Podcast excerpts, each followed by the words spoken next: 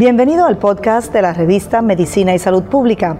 Escuche los avances más relevantes para la medicina en Puerto Rico y el mundo. Si desea ver este podcast en vídeo, puede hacerlo en nuestro canal de YouTube Revista MSP.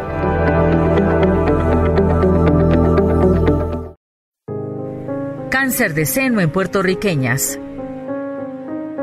El cáncer de mama es una enfermedad en la cual las células de la mama se multiplican sin control. Existen distintos tipos de cáncer de mama. Este varía dependiendo de qué células de la mama se vuelven cancerosas.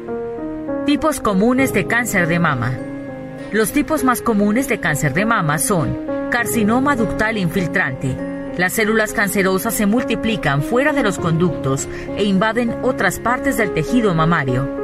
Estas células cancerosas invasoras también pueden diseminarse o formar metástasis en otras partes del cuerpo carcinoma lobulillar infiltrante.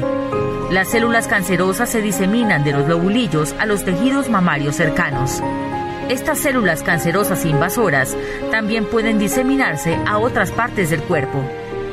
Existen otros tipos de cáncer de mama menos comunes, como lo es la enfermedad de Paget, el cáncer de mama medular, el cáncer de mama mucinoso y el cáncer de mama inflamatorio. En Puerto Rico, el cáncer de seno está influenciado por genes taína y africanos.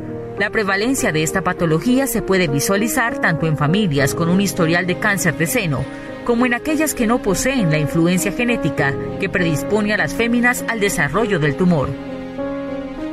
El 11% de la población en Puerto Rico tiene genes de ancestros taínos, por lo tanto, se ve la protección de la genética indígena sobre las mujeres puertorriqueñas. Las mujeres de la isla tienen más antecedentes africanos y más riesgo de tener un cáncer más agresivo triple negativo, lo que quiere decir que el tratamiento puede llegar a ser más complejo.